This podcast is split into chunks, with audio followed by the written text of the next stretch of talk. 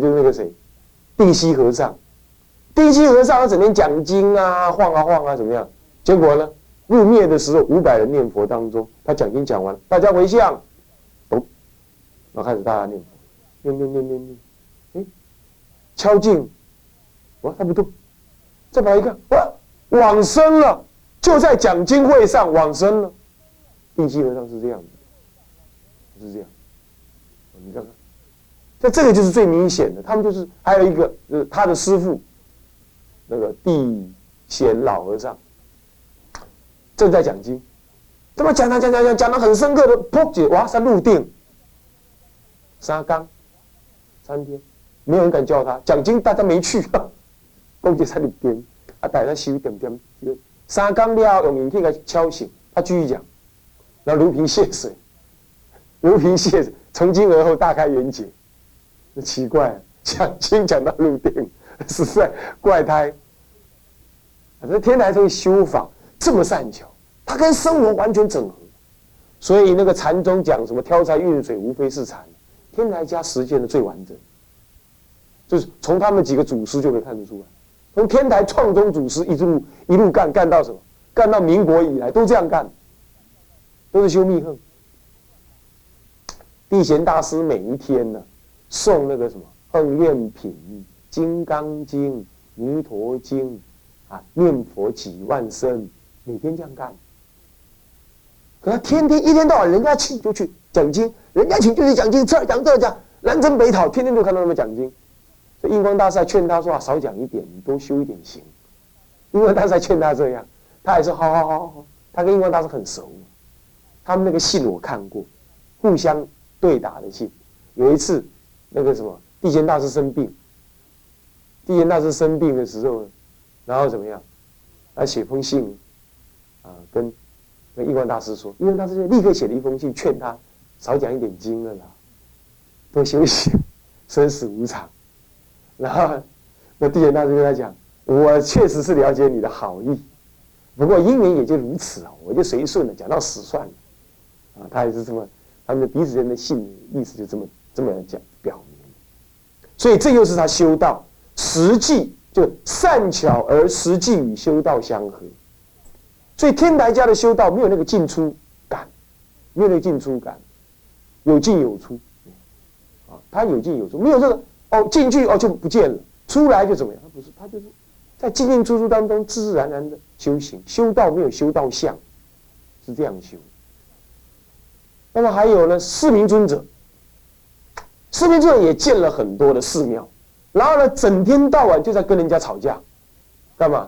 人家反驳天台宗了，他就写一封；你反驳一句，我就写诗，我就写诗句，这样子，整天就等着。有谁要他讲的，来来来，来都来，哎，结果搞成一大本书，叫做《十亿书》，都是人家反问他，他反驳的那些记录，你就可想而知啊，那个时间签了好长一段时间了，哇，他在这么短的一段时间里头啊，随时准备应战。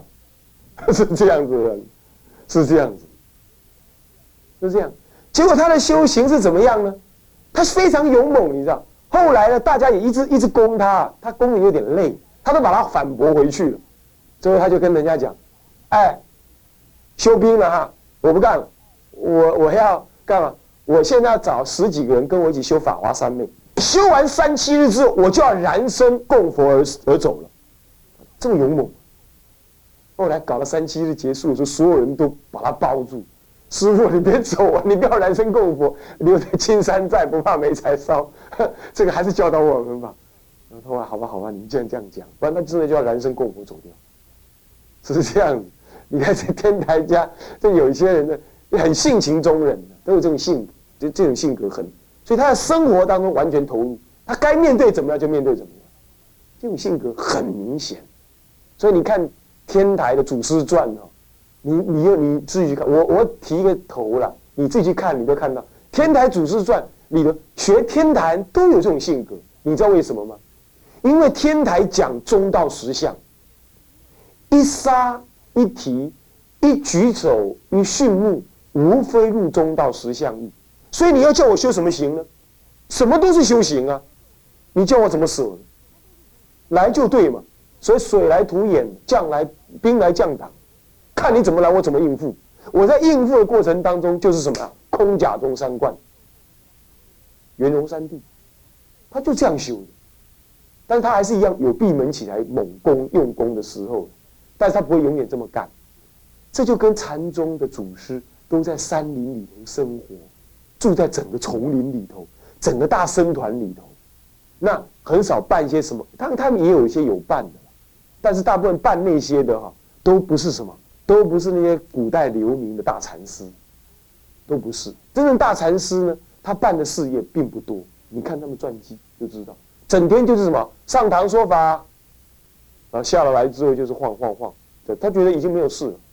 所以有人批评说，中国末代的禅宗，宋朝以来禅宗倾向山林声闻法，就这个，就是这个。而这里头天台家的人就没有人这样评论他。当然后来有人评论他说教理太多，人家研究不来。有人批评他这样子了，这不爱多啊！本来佛陀就讲了三藏十二部讲这么多，你有什么办法？对不对？是这样的。但不过这个是因为说环境也使然。宋明以降，国家不安宁的时代很多，尤其整个清朝的中叶以后都不不安宁。到民国以来，台湾现在才算偏安，才有机会好好研究教育，对不对？所以这也难怪，因为教理的研究必须在一个很兴盛、平稳的政治环境底下。一天到晚逃难，你怎么坐下来看经啊？经都被烧光了嘞，是不是这样子？你还怎么研究经文呢？研究教理，是不是？啊所以说，现在现在有电脑啦，可以都输入电脑，不过也还没输入啊。天台教典还没输入啊，是不是这样子？所以这都是不是那么容易？OK，这了解吗？所以他的教学方法很善巧，生活中的也用，修行当中的也用，而且两个搅到一块去了，搅到一块去。还有，你再看看显明长老，九十三岁的人，开心脏，八十几岁的时候开心脏刀。他曾经瘦到皮包骨，他这种人曾经瘦到皮包骨，你看得出来吗？才在三年前呢，瘦到皮包骨，所有的所有的衣服都变成布袋，不得呀！他本来好胖啊，要变成布袋，就现在又胖起来。你看，他能够调他的身体，像在吹气球一样。你看他好像没什么修行，他就这样晃啊晃，修止观、密恨。你也不晓得他在干嘛，所以这种天台家的修法很怪，因为他就是生活中的点点滴滴呢，不动心关心，这种修法，你再去体会你就知道。各位同学，所以天台家的人修行有个很重要的特质，另外一个很重要的特质就是他不卖弄修行相，他在修行你也不知道，他你遇到他的时候，他就跟你哈哈哈，好好好，这样这，他很什么，很人情世故。是这样，你看那个谭虚大师有没有？谭虚大师也是念佛走的，往生的，烧出来舍利上千粒了啊！妖言，上千粒，超出来舍利上界。谭虚大，而且他四十一岁才出家耶，活到九十几，活到九十几这样子。然后呢，一天一辈子在盖庙化缘，看到他的时候都在盖庙化缘。然后他他读天才中关中别院的时候啊，我听显明老法师讲啊，一背珠一上拍表，但是背背得上很慢。四十一岁才出家，你是要叫安怎背啦？背袂起来，但是野抄，人下课也用讲野抄啊呢。同学当中讲经说法，他只是嘴巴利，讲的怎么样呢？讲的信徒喜欢听，这样而已。教理上的认知深度的话。同班同学当中，他不算是顶尖。然后呢，所以人家就说他适合去盖庙就好了，这样看他的，你知道吗？结果人家修密鹤，你怎么晓得？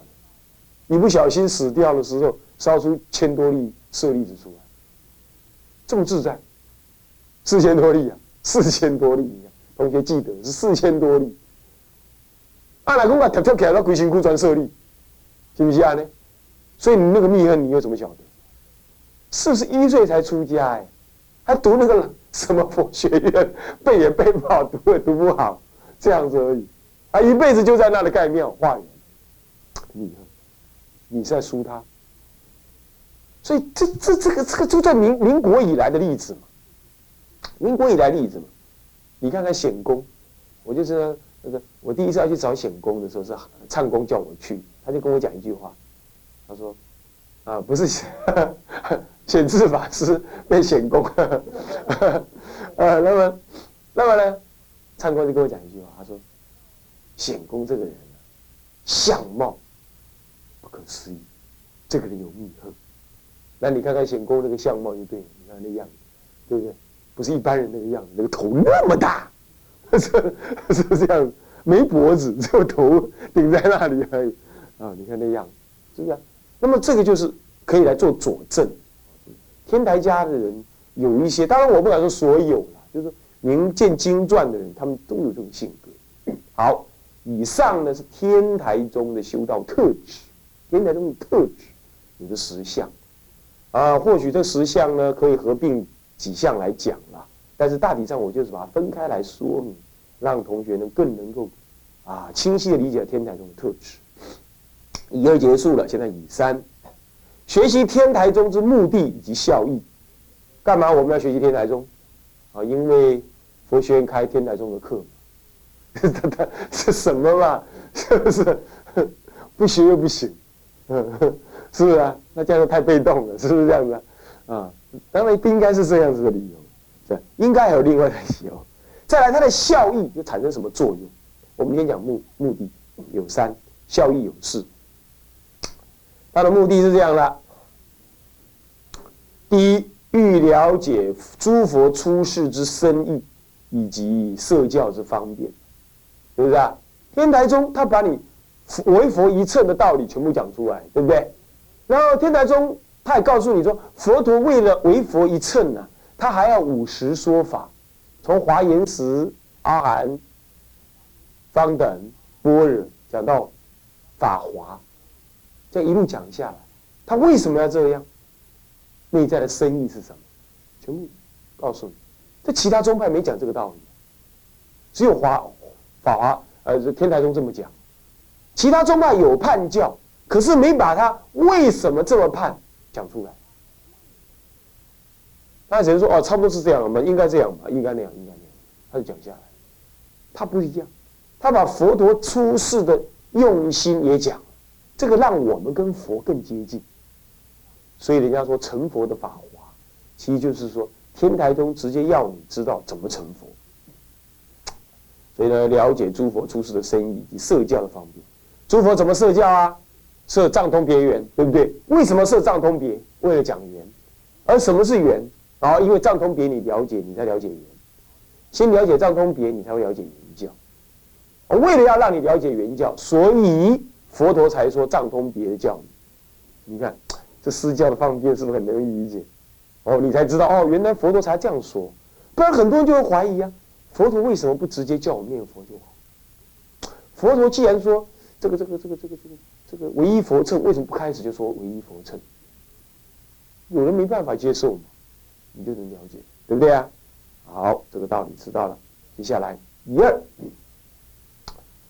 欲总持佛法而无有矛盾、疑惑等等，刮胡具正法眼。想要总持佛法，没有矛盾，没有疑惑。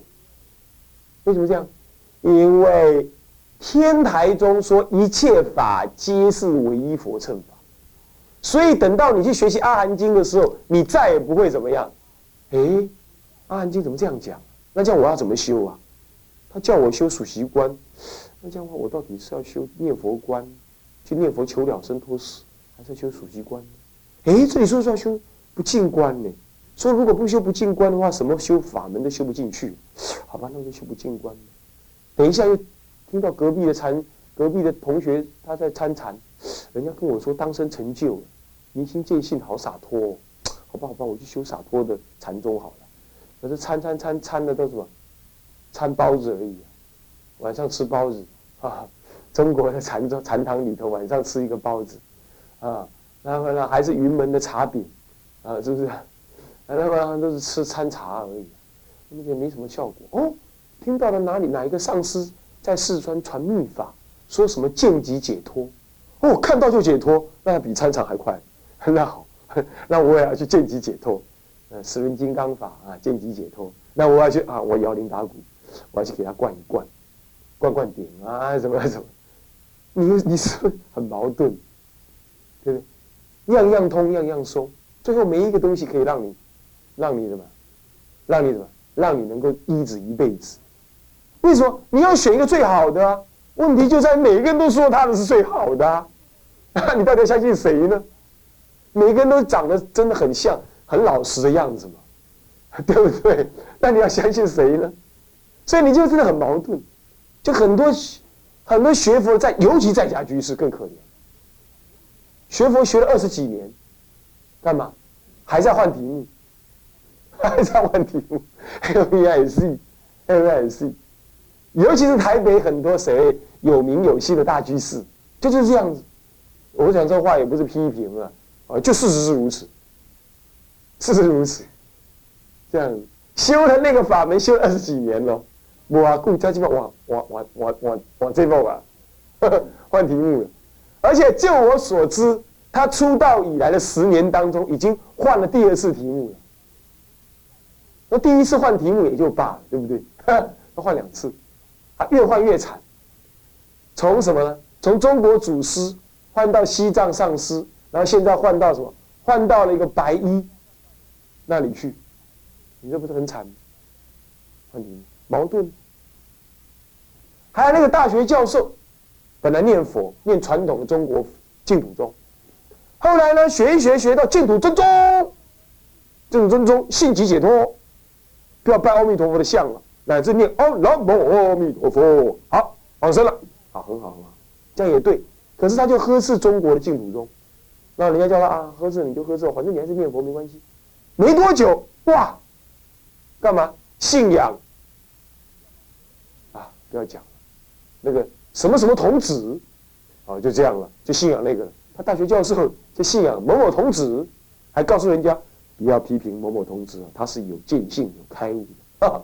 就摔倒，他就矛盾嘛，因他一定自己在教理当中矛盾，他才要这样换换题目，换来换去，所以他懂道理有什么用？没办法，因为他心里头还是空虚，还是需要人家用神通来滋润他空虚的心灵，来满足他修学没有消息的什么害怕，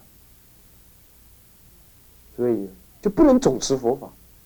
要走研究了天台宗之后，我告诉你，如果研究天台宗，哪一天研究你研究天台宗研究完了，你信仰天台宗了，哪一天人家问你啊，是啊，你修什么啊？我现在正在修属习观。啊，你怎么修属习观？这是小乘人修法，你才小乘。属习观在我的眼里就是就是原教法，你不知道，他是这种现象。他对于自己修的任何一个法门有绝对的信心，说他是直接唯一了称了义的佛法，任何一个法门都可以，所以他根本就不用换题目，哪个题哪哪个题目哪个修行法门一入到他心里头来就是唯一佛称，然后呢，要是有人跟他炫耀我的才是唯一佛称耶，我这么一贯一见即解脱，然后他会怎么反应？在修天台你会怎么反应？很好很好好好好，那我鼓励你好好修哈。那我呢？还是修我的？哎，你为什么不听我的？因为我的也是唯一了称的，就这样子，你懂意思吗？修天台就是有这种自信心，你会鼓励人家说啊，你好，你好，哎，禅宗很好，阿弥陀好好好好，这样哎，我哎，我还是修我的天台净土，这样，他还是这样，他完整的自信心，这种总持不疑惑不矛盾。学佛首先就算能这样，信不信呢？无你即摆你偶尔出去哦，你嘛是感觉奇怪，嘿，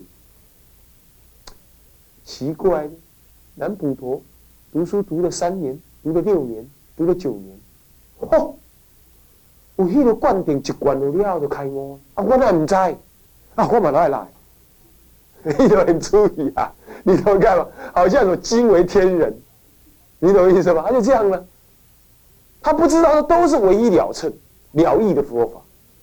唯一佛称都是了义，他到处换题目，人云亦云，摆来摆去，矛盾很多，到底哪一个好？到底哪个好？我记得我那个这种性格啊，是很荒唐。我记得我大二的时候开始学佛，然后我们就要大家说了，在佛学社团里说我们要诵诵楞严重，然后就开始诵，学诵，可是没诵好。到了我大四，已经三年过去了，我们有个学长，他跟我同时发心，然后问他诵了没有，他说还没有。他说你开始诵了吗？他说还没有。为什么？因为他还在找一个最完整的楞严咒的版本，找三年还没找到，所以他还没有开工，开始诵，开始诵楞严咒。我说你这，你这糊涂蛋呢？你慢慢找好了呀，看你什么时候找到。那个时候你七老八十，楞严咒不过是一个修行的过程，一个小点滴而已。你都为他找三年都还没开工，那你要修什么行？你会开工，对不对？是不是这样子啊？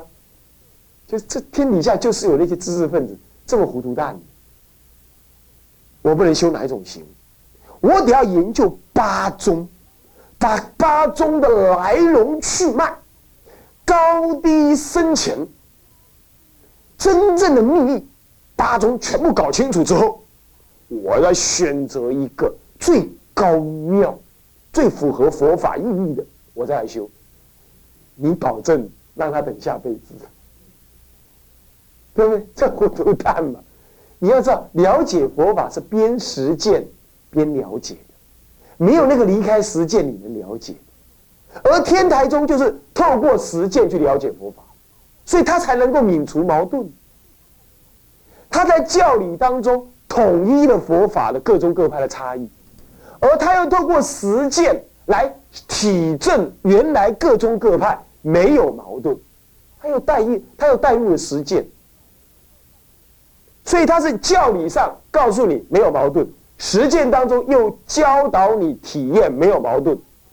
那你所以说在戒行并重的前进之下，你真正能够知道各宗各派同样一样圆满，所以你会产生一种油然的欢喜、油然的信心、坚固的信心，跟真诚的怎么样祝福他宗他派也怎么样善巧坚强的发展。而不会嫉妒他宗他派的发展，不会，他完全没有矛盾，很有自信，没有疑惑，勇敢的修行，这就是天台宗学习天台宗的目的是这样，所以这不是我们今天这个时代最需要的吗？对不对？这不是我们今天这个时代最需要的吗？哦，所以说在这种时代底下，见浊烦恼浊的时代，最需要这种教育。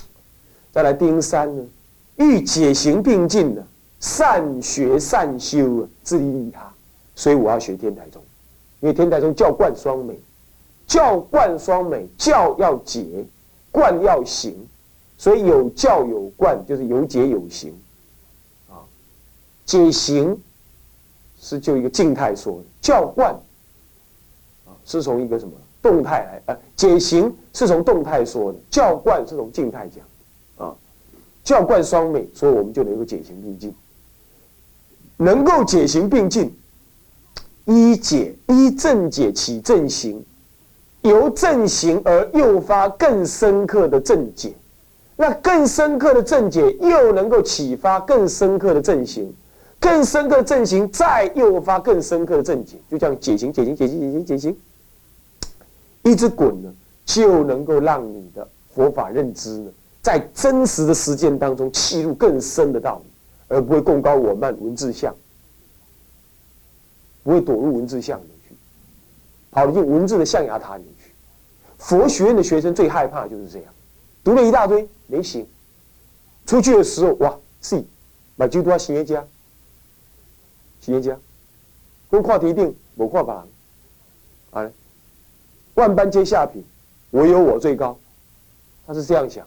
那糟糕了，所以他能解行并进，他是真正能善学，有解有行，他能善修，因为有行有解，教理行果很清晰，所以善修，他才能真正涵养出道人的风格，不共高我慢，不以所知所见为满足为共高，而且不平破他中，而且对自己的修道很有自信心，自信而又不共高。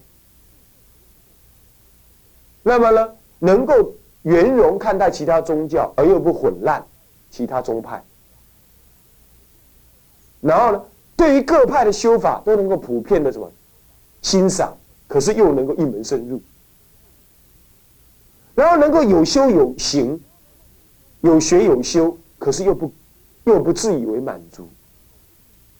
他能够努力于自立，而更能够发展菩提心，悲心深刻来帮助别人。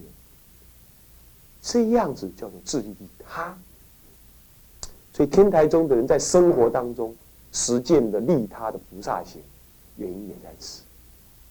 所以天台大师他会建什么那么多寺庙，度那么多僧，盖那么呃挖那么多的放生池，原因也在此，是自利利他，善学善修。所以我们学天台也是要这样，各位同学要了解吗？好，那么今天呢，啊，我们就啊上课到此啊，我们下一节课继续谈呢病。